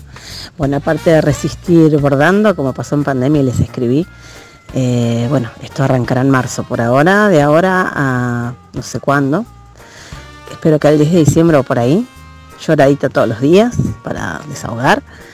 Y bueno, después me iré al mar, a la mar, a, las- a sanarme un poco hasta marzo y en marzo sí arranco para, para resistir al bordado. Y este año me voy a proponer ir a algún teatro comunitario. Eh, Muy ayer estuve hablando con una amiga y queremos ir, como para cambiar esta onda. Eh, a mí el teatro en particular, cuando fue el macrismo, me, me hizo muy bien. Y bueno, quién sabe, podamos retomar eso mismo, o canto o algo de eso. Muy bien, Eh, todo lo que y nos bueno, haga Pero bien. por lo pronto, hoy día, lloradita todos los días. Les mando un beso y un abrazo enorme. Me sacaron risas hoy. Eso me, me, me hace muy bien. La rebanco, la rebanco. Soraya aparte dijo el otro día que llorar la, la vuelve al cuerpo, así que vamos, bien. no, cantar la vuelve al cuerpo. Sí, y llorar te alivia Te y hace bien. reírte, ya dijimos, hace vínculos. Yo Sí. quiero contar, algo, hablando de cantar, ayer fui a un recital hermoso. Eh, Juli Lazo presentó su disco en el Oh. Shiribu. Y eh, había una persona muy especial en el público, en la primera fila, que era Norita Cortiñas. Ah. Estuvo todo el recital ahí en la primera fila. Y ella quería que todos cantemos La Cigarra. Claro. Eh, Voy a llorar. y- no, no, lloramos, obviamente lloramos todos. eh, pero bueno, no, no la cantamos, o sea, nadie cantó La No le vamos a poner a este programa ya pas- eh, lloramos todos, ¿eh? Lloramos Te lo digo. Bueno, no como- me no me vengan con Como eso. ministra, como ministra a cargo del ministro del Ministerio de Llorería. Debería No, no, rosquear no, no. un poco, debería rosquear un poco. un poco eso, Bueno, pero lo que iba a decir sobre el canto es otra cosa, que Norita tiene 92 y eh, me contó que em, estaba muy triste porque tuvo una pérdida muy cercana hace poquito y decidió eh, llamar a un profesor de canto y empezar a tomar clases de canto, así que está Total. cantando. La quiero tanto. Hay que armar Está- coros. Está aprendiendo a cantar a los 92. Bien, eso Bueno, un sí que es ministerio de la corería.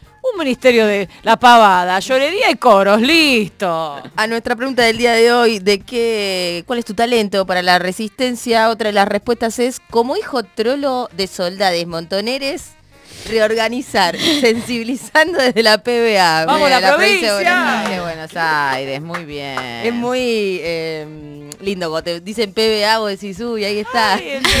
es como, es como el PBI, vamos con la PBA. vamos al PBA. Es como estás en diciembre y ves una foto de Mar del Plata, más o menos. Oh. Eh, buenas tardes, eh, Marta Dillon, dice Dante Paz. ¿Cómo estás? El programa de hoy de Pasamos Todos está excelente. Marta, contá con- me dice, me encanta cómo te habla.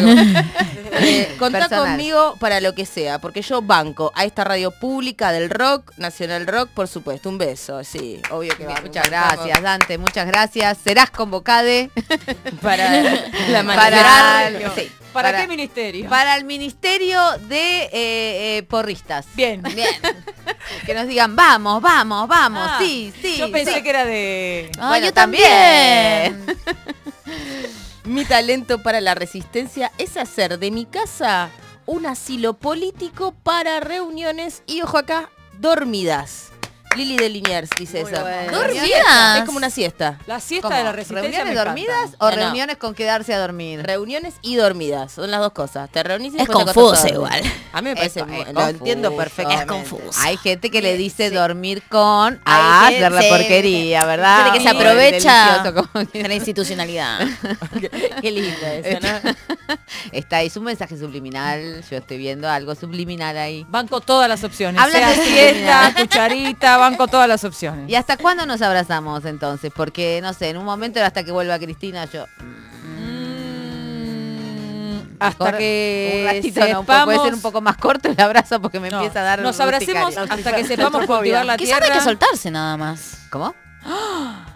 Dijo, Bueno, No, nadie suelta la mano de nadie. Dijo la chilena en eso, Alemania. quizás no hay que soltarse. Vos no, sos la que tiraste el muro de Berlín, te conozco, No, bueno, te veo la cara. Por ahí lo que la compañera quiso decir, que nos abracemos hasta que nos soltemos. No, que no hay que soltarse. Ah, Que por ahí no, Mira, digo sí, que podés- escuchan lo que quieren. Es verdad. Eso me pasa, escuchan lo que quieren. desde Es el verdad. principio, Es como que te, te dejas de abrazarte, pero bueno, la manito, viste, cuando te agarrás ya del dedito así como Claro. en contacto mínimo. Bueno, una, también.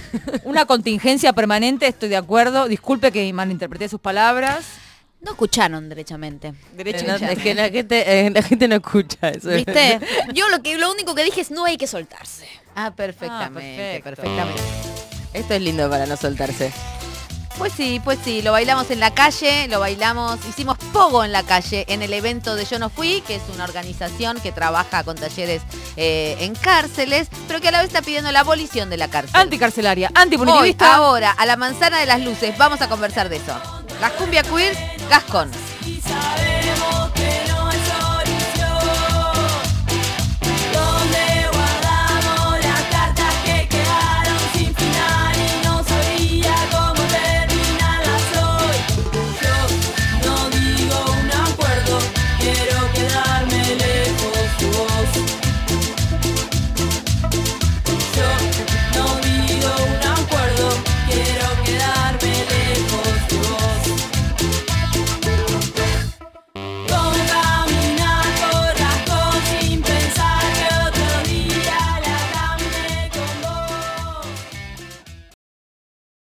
Se escucha una comunidad disidente en permanente construcción. Marta Dillon, Euge Murillo, Ana Carolina y Estefanía Fanu Santoro. Pasamos todes. Los dramones de la semana. Una señal luminosa para saber que siempre hay alguien que está peor. Es así. Los dramones nos habitan. Hay un dramón que es el dramón de la semana. Vamos a hacer una ronda rápida de títulos porque somos muchas personas. Para quien no entendió, el título que gana se desarrolla el dramón. Voy a dar ejemplo de mi título. No puedo desarrollar porque el tiempo es tirano. Pero el título de mi semana es Cerradura. Imaginaos. Bien. Marta Dillon, título del dramón de su semana. A ver si gana. Jorge Luis, alias Giorgi. Upa, upa, upa. Georgie me gustó. Cami Barón. Alias equivocado. Georgie, equivocado. José Nast. Eh, 10 años. Upa, 10 años. Equivocado. Jorgito. Panda. Ezeiza higiénico. Ezeiza higiénico. Equivocado. 10 años. Jorgito. Es muy difícil, está bravo. Gracias, Sergio, por segunda. Vamos a hacer una cosa. Como estamos en democracia, se van a desarrollar todos los dramones. Saben que ganó porque con los títulos no me alcanza. Entonces, Marta Dillon, desarrolle Jorgito era su título. Eh, el domingo perdi- perdimos las elecciones, ganó mi ley, fue terrible, eh, pero justo, justo, justo yo había adoptado un perrito muy chiquitito que se llama Jorgito y encima que mi ley ganó las elecciones hizo caca en el living. Bueno, Caca y Milei, Caca y Milei tiene muchos puntos. Euge Murillo. Eh, ganó mi ley el domingo Ah. y mm, vino mi ex de España a visitarme y llegó a mi casa y no había comprado papel higiénico. Ay, todo tiene que ver con la caca. Milei caca, Milei papel higiénico. Cavi Varón. Quise comer un asado el domingo antes de las elecciones y Eso le pasa por comer por animales. comer carne. Bueno, se- se- ya no se va a poder, Marta, no te preocupes. Y no puedo cagar nunca Eh, más. y el alias estaba mal y mandamos eh, y salió el doble el asado. Uh. Eh, y ganó Milei así. Ah, ganó, mi- ganó Milei y aumento. José Nas, 10 años era su No título. puedo votar en 10 años viviendo en otro país y aún así ganó mi ley. Ah, bueno, claramente el ¿Y dramón el de la semana. ¿El dramón de la semana cuál es? Ganó Milei. Así que premio para todis. bueno, acá este pan también para bailar, ¿eh? Emilia y Tini, sí, en culo. Y arriba de la mesa. Se llama la original, este temardo. La pasarela tiembla, la tela de no inventan.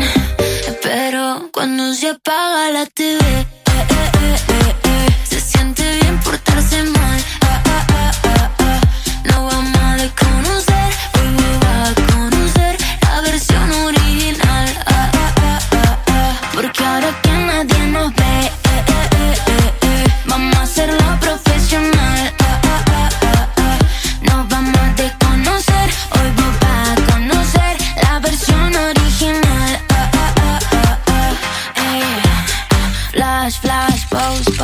Mira mi cara en portada de Vogue. Diva Argentina, doy clases de flow. Ya mucho tiempo poco arriba en el top, stop. Pongo los dramas en off. Mientras vos le pones play a mi song. No tengo tiempo, no sé ni quién sos. Yo solo veo a mi gente en el show. Dulce como miel y duele como Pasamos Todes. Un programa lesbiano no excepcional.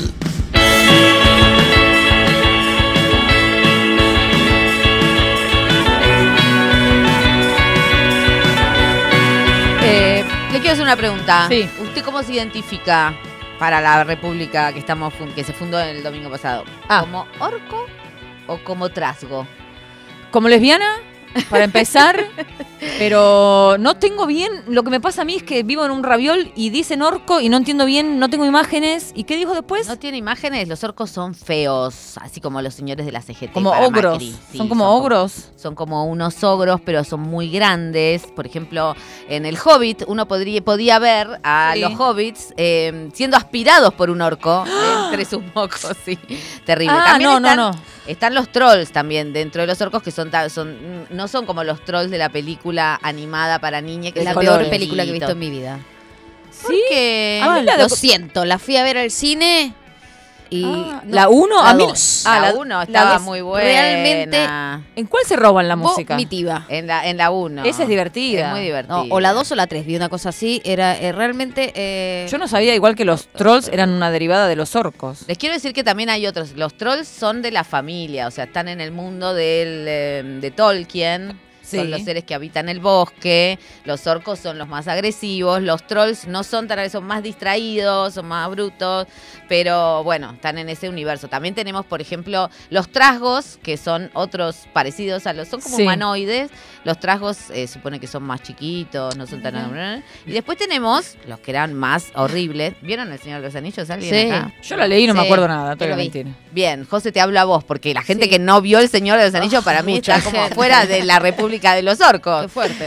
Ahora hay que verla. Bueno, Ahora bueno, recuerda- ¿Se acuerdan que Sa- eh, Saruman estaba, era el malo que tenía el ojo así que hacía que llamaba al anillo El para ojo que de fuera Mordor. hacia el ojo de Mordor y ahí se fabricaban orcos que eran Ah, pero Sí, pará, de una mina de orcos. Yo, yo no me acuerdo ni lo que hice ayer, con lo cual la- acordarme del Señor de los Anillos, pero eh, mi pregunta es, ¿se fabricaban los orcos? en eh, el- eh, Saruman, que Sí. es el mago Malo. negro, malo, Malo, negro. fabricaba, eh, no, no era negro, Jota. ¿no? Era gris, Blanco. no, blanco, No. era el mago Blanco, blanco de ojos celestes, con portafolio Ay, y traje. sí. Bueno, ya está. Era Bueno, no el, importa, el del entonces- ojo. Bueno, sí.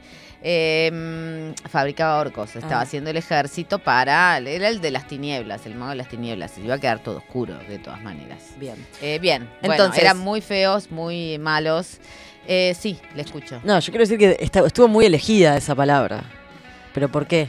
¿Por qué? Por todas estas características Es horrendas. que- y sí, por Que supuesto. somos feos y... No, no, y acá, o sea, con la ayuda de Wikipedia, los orcos son muy antigénicos, por ejemplo, ¿no? Como yo como que Macri nos, que no- somos suci- los sucios, feos y malos. Ah, Como piojosos. que hay algo de, de ubicar, o sea, no, no uso cualquier palabra. Un orco es esto, antihigiénico, no tiene ¿Cuánto lenguaje. Oye, sí es cierto, dice seres poco inteligentes. ¿Cuánto Según duró, Google. ¿Cuánto duró la reunión donde decidieron el término que iban a usar?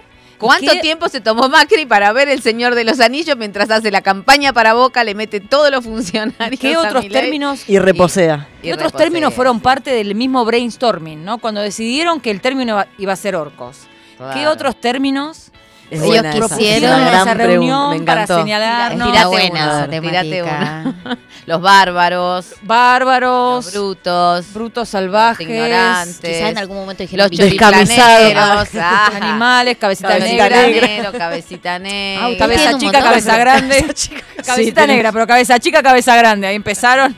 Claramente seríamos cabeza chica, ¿no? No sé de qué se están riendo. No, igualmente, eh, ¿por qué dijimos lo de la República de los Orcos si en realidad sería la resistencia de los orcos, no? Porque la República ahora en manos de quién está. No sé, nosotros estamos fundando dinosaurios. una zona libre de fascismo, es Bien. la República de los Orcos. Listo, entonces- yo me Ah. quiero, yo quiero ser orco. Bueno, ¿y qué tipo de orco? Yo Porque viste que los orcos deben ser como los pitufos, que hay pitufo gruñón, pitufo... ¿Qué tipo de orco? ¿Yo? Sí, el orco... eh, Eh, ¿Pero qué el orco que se aspiró un, un hobbit. un hobbit. bueno, genial, le gusta aspirar al orco. Eh, ¿Usted qué tipo de orco? Yo quiero ser orca. Bueno, sé porque orca. son como Orque. que, ahora también, Sí. claro, que dan vuelta los, los buques, los buques. Ah, vos andan todos los juntos. Los yates de millonarios. Los yates de funcionarios y bueno, por ahí que capaz que podemos hacerle un pinchecito a algún petrolero, no sé, o alguna cosa mala que esté pasando no por ahí. puedo- No, el petrolero no, no, no, Ay, petrolero por no. Bueno, pero no sé. Esta eh, orca algún, es un algún- desastre. algún contrabandista. Es como una votante de Milei, digo, vamos a destruir el mar. Me da Hugo con el mar, sí, aguate. Y así sale más barato, y lo compro después. Yo quiero ser el orco bardo. Bardo, Ah, sí, me gusta. Está asegurado. Orco y bardo vienen como sinónimos.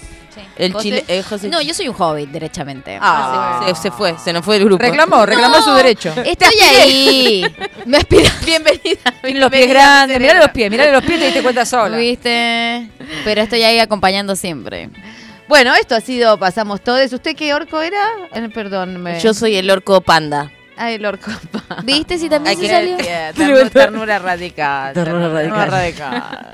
Bueno, esto ha sido Pasamos Todes. Nos estamos yendo al Parlamento de Orcos, no, perdón, de ladrones y delincuentes, que funciona ahora mismo en la Manzana de las Luces, a seguir debatiendo sobre antipunitivismo, que parece una discusión de otro plano, pero, Pero no lo es. No, No. no, no, no. Escuchás dos minutos y decís, Ah, con razón la ultraderecha está en el poder. Porque cuando uno acepta la crueldad, por ejemplo, que implica meter a alguien en un sitio donde no va a tener acceso a ninguna decisión y a ningún derecho básico, eh, bueno, y olvidarlo ahí, porque esa es, ¿no? Cuando la gente dice justicia, que se pudran en la cárcel, está Mm. pidiendo una Sí. institucionalización de la crueldad. Bueno, a partir de ahí un montón de preguntas. y esto de ¿no? que el daño no repara el daño. Exactamente. Y que producir daño no calma el daño que te han hecho. Todo eso está sucediendo en el marco de las jornadas de Yo No Fui que sucedieron durante todo este fin de semana. Lo pueden buscar en Instagram, hay un montón de información. La Manzana de las Luces es en Perú 222. Van a estar hasta las, vamos a estar hasta las 19.30 a 20 horas hoy ahí. Bien, y esto es Pasamos Todos, nos pueden encontrar en Instagram, en Spotify para escuchar los episodios anteriores, para escu- escuchar la parte que te perdiste de este programa. Nos pueden seguir en nuestra comunidad que es pasamostodes.com. Eh, pueden apoyarnos, porque bueno, ya Ahora sabemos. más que nunca los orcos necesitan de tu dinero. Los orcos necesitan de ti, eh, amigue orque. Por favor, súmense a bueno a esta conversación abierta que es este pasamos todes y nos estaremos viendo por ahora el domingo que viene en el mismo Vaticanal que es esta radio pública que queremos mucho que nos queremos quedar, así que cuenten con nosotros para la barricada. Si alguien tiene llegada a Lombardi. Después, ¿no? Hay que pensar la transición, ¿no? ¿Cómo sería la transición de pasamos todo eso? Yo creo que sí pasar. no quiero no quiero imaginar, voy a esperar hasta No pasa nadie, sería. No pasa nada. En fin, eh, quien va a sonar ahora es nuestra amiga Pierina, que quiero hacer un pequeño paréntesis porque vamos ve- vamos planeando un viaje. Sí, vamos, vamos. Un viaje que va a suceder el 6 de marzo. Nos vamos a ir a Necochea en caravana, porque ahí va a ser cuando hagan el juicio a Pierina, que está, es una artista necochense, docente. docente, vestuarista, bueno. Judicializada, acusada, acusada de pintar dónde está Tehuel en un edificio público. Entonces Sí. está judicializada por eso. Seguimos sin saber dónde Por está Tehuel. en realidad está judicializada por lesbiana, así que ahí estaremos. Eh, Absolución para Pierina, esto también es una página que pueden seguir en Instagram y este y darle difusión porque sabemos que las condiciones para quienes están judici- judicializadas se agravan en este momento. Así El que 6 bueno, de marzo vayan preparándose porque una caravana Necochea, mm, ojo, Mm. epa, epa. Eh, principio de marzo. mm. Estés Balea allí atrás en la producción, Sergio Ríos en los controles, José Naz, Cami Barón, Euge Murillo, Ana Carolina y quien les habla, Marta Dillon. Nos vemos el domingo que viene. Si no nos vemos, nos escuchamos. Qué buena que está Marta.